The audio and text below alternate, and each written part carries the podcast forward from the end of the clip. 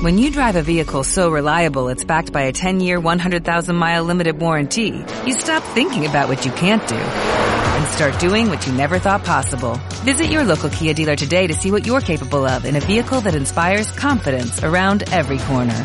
Kia, movement that inspires. Call 800-3334-KIA for details. Always drive safely. Limited inventory available. Warranties include 10-year 100,000-mile powertrain and 5-year 60,000-mile basic. Warranties are limited. See retailer for details. Sí,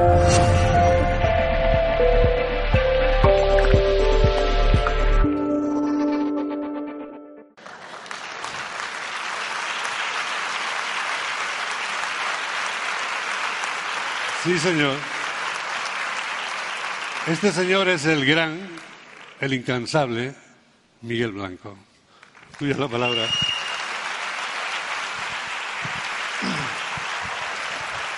Buenos días. Como habéis visto, a este congreso viene gente muy rara. Viene gente que habla de, de mariposas, de que ha sido el otro de libélulas. Habéis tenido esta mañana a un señor de pelo blanco que yo le llamo el jaguar blanco. Poderoso el tío, ¿eh? Viene gente extraña como, como yo y como alguno de vosotros que he visto, que he reconocido. Pero tenemos una sorpresa. Hay un personaje que, como os decía Juanjo, ha vivido una experiencia. Se llama el lobo Marley. Tenemos jaguares y tenemos lobos también. Eh, no sé si le reconocéis, es un compañero, Luis Miguel Domínguez, después de...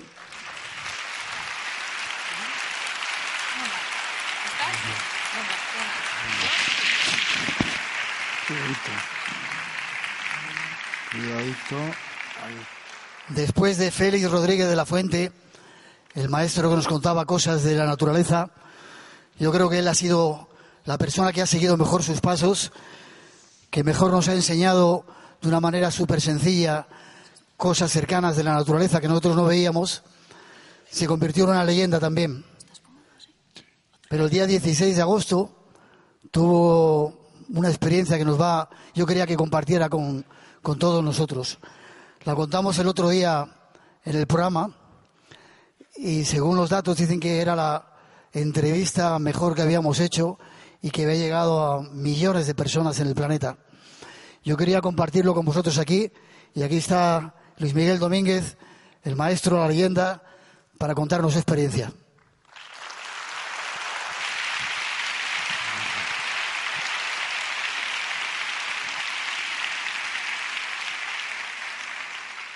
¿Cómo fue o cómo empezó todo, Luismi? Pues todo empezó como empiezan las buenas películas. Empezó con mucha tranquilidad en un espacio de sosiego y de cariño en casa de unos amigos y con mi familia. Habíamos comido, estábamos tranquilos, relajados y de repente mi niño me dio un regaliz que se me cayó al suelo de manera absurda de manera que yo estaba perdiendo la fuerza en la mano izquierda y no lo sabía. Empecé a hablar como borracho, empecé a trabarme y empecé a ver cómo la vida se me iba entre los dedos. Y afortunadamente mi mujer y una amiga supieron que se trataba de un ictus y pidieron una ambulancia que incluyó en su protocolo en los primeros momentos el ictus, de manera que hay que saber que en los primeros momentos hay que conocer bien los síntomas porque eso puede salvarte la vida. Unos días antes, Alfredo Pérez Rubalcaba, pobrecito, había muerto y esa mente prodigiosa se había ido por un ictus. Claro, yo tenía todo eso en la cabeza, ¿no? Y ahí empezó un viaje. Te dejo que lo cuentes, déjame que te coloque un poquito. Vale. Empezó un viaje impresionante. Yo entré en coma y estuve dos meses dormido. Esto para la operación bikini puedo aseguraros que es fantástico. Perdí 17 kilos no os recomiendo que tiréis por un camino tan extremo para poneros guapas y guapos. Pero la verdad es que yo me desperté con 17 kilos menos y la parte izquierda de mi cuerpo paralizada. Parálisis facial y todo lo que conlleva esa pérdida cerebral, ese daño cerebral adquirido. Y entré en el coma, en un coma maravilloso, y vengo simplemente a contar esto, a transmitiros que mi percepción desde entonces ha cambiado. evidentemente ya soy un hombre muy peligroso porque no le tengo miedo a la muerte. Ha cambiado radicalmente. Os digo a todos los que habéis tenido una pérdida, pensad en vuestros hijos, en vuestro familiar querido que se marchó. Y pensad simplemente que la muerte es seducción, que la muerte es tentación y que en todo caso uno se va porque quiere. Simplemente. Eso lo he aprendido. Nadie viene a llevarte, no hay nada tétrico en ello. Simplemente uno se deja llevar. Ojito, estoy absolutamente de acuerdo con el doctor en lo que ha comentado. Muy difícil volver de allí, del paraíso infinito. Muy difícil volver. Yo recuerdo que en un momento determinado vi un valle precioso como el valle de la Liébana, un valle maravilloso de perfiles suaves pero muy profundo, de color rojizo porque el sol se estaba poniendo a la izquierda y el fulgor pues relumbraba y teñía todo de rojo. Era maravilloso. Y justo cuando voy a decidirme a entrar en un bosque de ese valle a través de un camino precioso, una voz aparece y me dice, Luismi, vuélvete, no es tu momento, no es tu tiempo, vuélvete, ahora no, no pases por ahí. Y yo a regañadientes me mosqueo con esa voz porque me podía mucho más mis ansias de descubrimiento, soy andariego, soy nómada, que otra cosa, ¿no? Luego ya me doy cuenta que esa voz es mi misma voz que me está diciendo que pare y que no vaya para allá. Fue un viaje precioso. ¿Llegaste al Valle de la Muerte? Y llegué a observarlo, llegué a notar la presencia densa de miles de almas. No llegué a ver a nadie, pero sí que tuve la sensación de que estaba acompañado por miles de almas. ¿Daba miedo ese valle? Daba respeto. El silencio totalmente en mi, en mi viaje, en la cercanía de la muerte, el silencio se escuchaba, el silencio era denso. Y luego yo tenía una serie de capacidades que me hacían sentir superpoderes. Yo era capaz de cualquier cosa en ese estadio. Buceaba, atravesaba paredes, escalaba, era increíble. En una ocasión quise comprobar cuál era la formación molecular del agua. Yo quería saber cómo el agua estaba hecha. Y entonces me puse a bucear en busca de sus cristales y en busca de sus moléculas. Y empecé a, a controlar trozos de agua uno era un triángulo rectángulo, otro era un, rectángulo o un cuadrado, todos ellos sumaban una superficie de agua. Y yo me ponía a bucear en esa cuestión. Llegué a hacer rebanadas de pan con agua. En fin, realmente lo más importante es la sensación de diversificación de tu yo en el coma que yo tuve. ¿Reconociste a alguien cuando estabas en ese valle, cuando sentías que había personas o seres? Estuve a punto y tengo esa sensación de que me faltó tiempo y destreza para haber saludado a familiares y amigos que se fueron.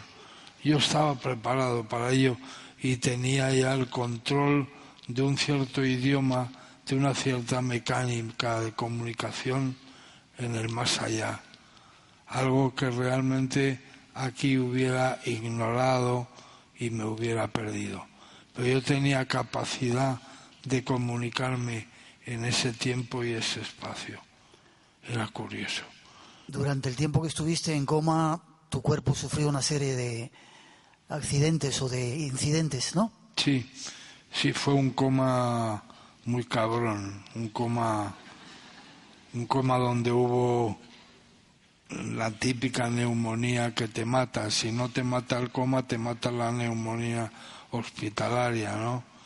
Vino una neumonía, vino una diálisis de riñón porque empezó a haber un fracaso renal, vino un neumotórax que me ha dejado el pulmón izquierdo realmente jodido y, y un montón de historias que yo no tuve capacidad de sentir desde ahí adentro yo lo de la superficie no me enteré de nada. El coma fue llevado por, por el equipo médico de maravilla, no dejó resquicio alguno para que yo sufriera daño. Quiero contaros mi imagen cenital, esa imagen que todo el mundo dice que ve su cuerpo, ¿no? Bueno, yo la tuve también, pero muy especial y quiero transmitirosla, por favor, y que me digáis si no estaríais a gusto también como yo lo estaba. Mirad, yo recuerdo a mi tía Kika en el pueblo, cuando yo era niño, ella lavaba las sábanas en el río con aquel jabón que se llamaba flota, que era redondo, o con el lagarto también. Y entonces mi tía Kika eh, lavaba las sábanas en el río y luego las extendía en un juncal que había ahí cercano, ahí entre los taráis, extendía esas sábanas y eran lienzos blancos que estaban allí para captar el sol que las blanqueaba todavía más. Y recuerdo que esos lienzos blancos eran realmente nieve preciosa, nieve de lino, muy bonita. Bueno, mi coma se dio en esas circunstancias. Yo estaba tumbado en posición fetal en un lienzo blanco, siempre, permanentemente, muy a gusto. Y cuando más a gusto estaba, aparecía una capa enorme de amor que me cubría, que me protegía. Un amor infinito un amor como nunca he sentido, no un amor humano, era un amor mucho mayor, me cubría entero, me tapaba la cabeza y ahí pasaban las horas. Yo me hice un yonki de esa historia y solo quería vivir así. No podía estar en más paz y amor y con esa sensación de espacio y tiempo desaparecida que decía el doctor. Qué bien se está sin el espacio y sin el tiempo. Qué bien se está. ¿Todo eso que viviste no crees que podía ser producto de las drogas o de los medicamentos que te estaban dando y que no estabas viviendo una experiencia real? Una de las visitas más bonitas que yo hice fue cuando mejoré, cuando salí del coma. Por cierto, del coma se sale realmente despistado y desorientado. Cuando yo salí, lo primero que hice en la medida en que pude fue ir a ver a ese equipo médico que me indujo a ese coma y que lo hizo realmente también, que dejó que yo no sufriera. Lo hizo a base de opiáceos, bien es cierto, que posiblemente han tenido que ver con todas estas visiones, pero lo que es cierto es que ellos provocaron en mí un estado de satisfacción y felicidad que no voy a olvidar mientras viva. Fue realmente maravilloso. ¿Crees que hay vida después de esta vida? Después de la muerte. Sin duda, sin duda. ¿Cómo no lo voy a creer? Claro que sí. Y además creo más. Creo que si esta conversación, en vez de aquí, en Albacete, en esta Europa tan viejuna, no lo digo por Albacete especialmente, lo digo por Europa. Eh, si esta conversación yo la tuviera, como de hecho voy a hacer dentro de bien poco, con algún amigo indígena, eh, Zoé, de Amazonia, de Brasil, con algún corubo, con algún masai, seguramente en vez de encogerse de hombros y decir, joder Luismi, vaya viaje de tripi que te has dado, en vez de sonreír y tal, seguramente ahí van a entenderlo infinitamente mejor, porque yo he estado con esas etnias y he comprobado que en la medida en que el ser humano se mezcla más con la naturaleza, tiene una normalización de la muerte y de la vida después de la vida indudablemente. ¿Y qué, podría resumir que aprendiste de esa experiencia, Luismi? Bueno, he aprendido muchísimas cosas. Quizá la primera es que nada tiene importancia. Solamente hay cosas, como dicen en Andalucía, lo primero es lo primero. Hay cosas que realmente son importantes y no nos damos cuenta. A mí me dio el ictus por un exceso de ignorancia. No quiero cargarme de culpa alguna, pero sí deciros que mi coche iba cuesta abajo y sin frenos. Deciros que llevaba un ritmo vital que no era sano, que no era bueno. ¿Te quedas con esa manta de amor que viste cuando estabas en ese lienzo? Sí, me quedo con esa manta, con esa sensación que nunca jamás he vuelto a sentir y me quedo con mucha pena de no volver a ser ese hombre que fui durante todos esos días. Quiero volver a serlo. El Lobo Marley, Luis Miguel Domínguez, hoy con nosotros. Gracias. Gracias, Miguel.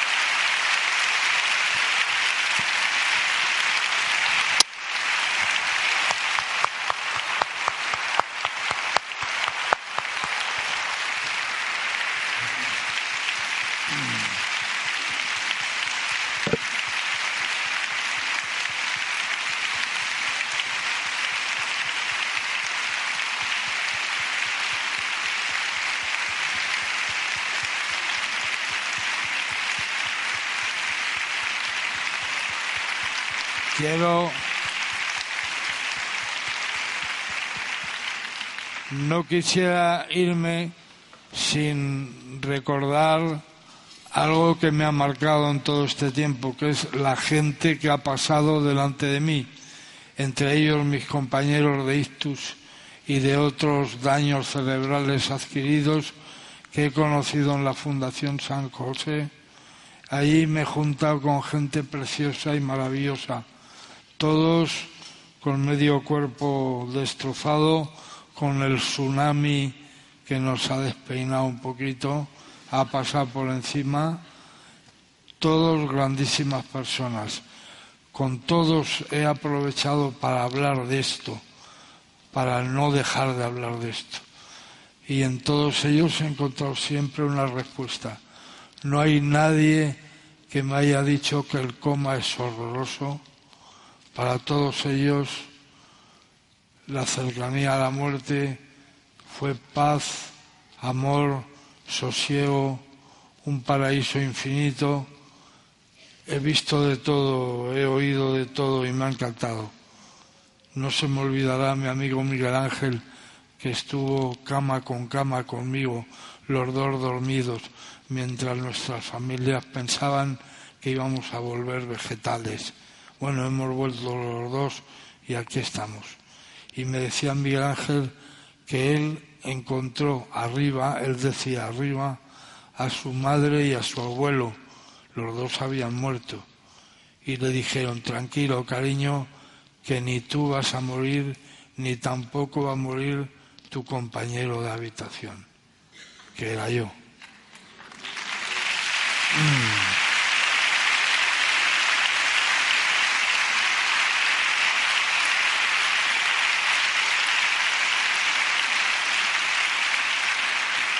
Fijaos qué, qué preciosidad. Y luego recuerdo una persona que llevaba el cuerpo tatuado prácticamente entero, le quedaba un poquito y se empeñó en tatuarse tres enanos. Tres enanos, todo el mundo ahí se encogía de hombros. Y yo dije, pero qué enanos, los enanos de Amelie, de Jardín, qué enanos son los que te quieres tatuar. Dice, los tres enanos que aparecieron en el pasillo de luz y me dijeron, no, date la vuelta y vuelve, que tu sitio es otro. Muchísimas gracias, Miguel. Muchas gracias por haber traído a Luismi. Muchísimas gracias, Luismi. Muchísimas gracias, Mónica, Darío, por haberos venir para acá, porque yo creo que en esta historia no pueden faltar ellos. Es una parte importantísima. por, ahí al lado de tu, tu marido, de tu papá no pueden faltar. Mi Dari porque da un beso, da un beso, amor, da un besito.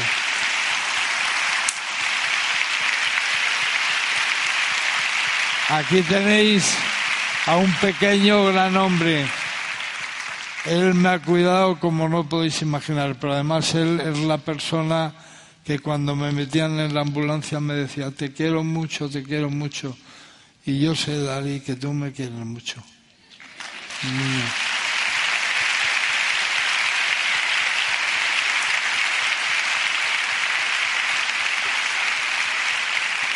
Bonito. Bien. Y Mónica, ¿qué queréis que os diga? Una sargento de bala que me trae, me trae por la calle de la amargura.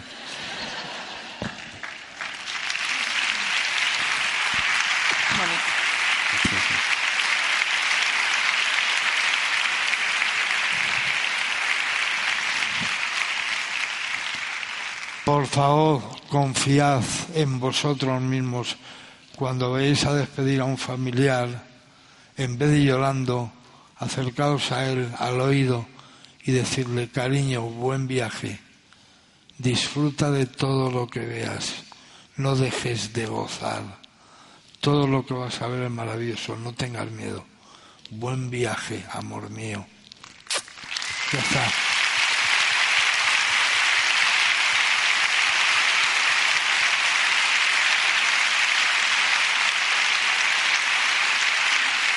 Muchísimas gracias, Luis, mi Mónica y Darío, por venir desde Madrid, porque ha tenido que hacer un esfuerzo muy grande, tener en cuenta de que, bueno, es que está, le han tenido que dar permiso para venir. pero le vamos a mandar energías porque se va a recuperar rápidamente y lo tenemos ahí luchando por el mundo animal, que en estos momentos necesita mucha ayuda de gente como tú. Sí, yo, mi lobo querido, va a seguir teniéndome. Y yo me voy a Amazonia, me voy a Brasil ahora precisamente hacer una serie sobre Bolsonaro y su ataque a la selva amazónica. Voy a ir con este bastón.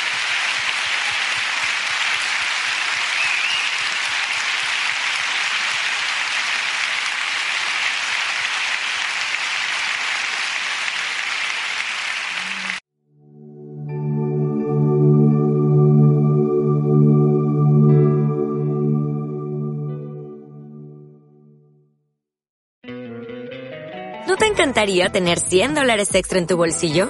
Haz que un experto bilingüe de TurboTax declare tus impuestos para el 31 de marzo y obtén 100 dólares de vuelta al instante. Porque no importa cuáles hayan sido tus logros del año pasado, TurboTax hace que cuenten. Obtén 100 dólares de vuelta y tus impuestos con 100% de precisión. Solo con Intuit TurboTax. Debes declarar para el 31 de marzo. Crédito solo aplicable al costo de la presentación federal con TurboTax Full Service. Oferta sujeta a cambios o cancelación en cualquier momento.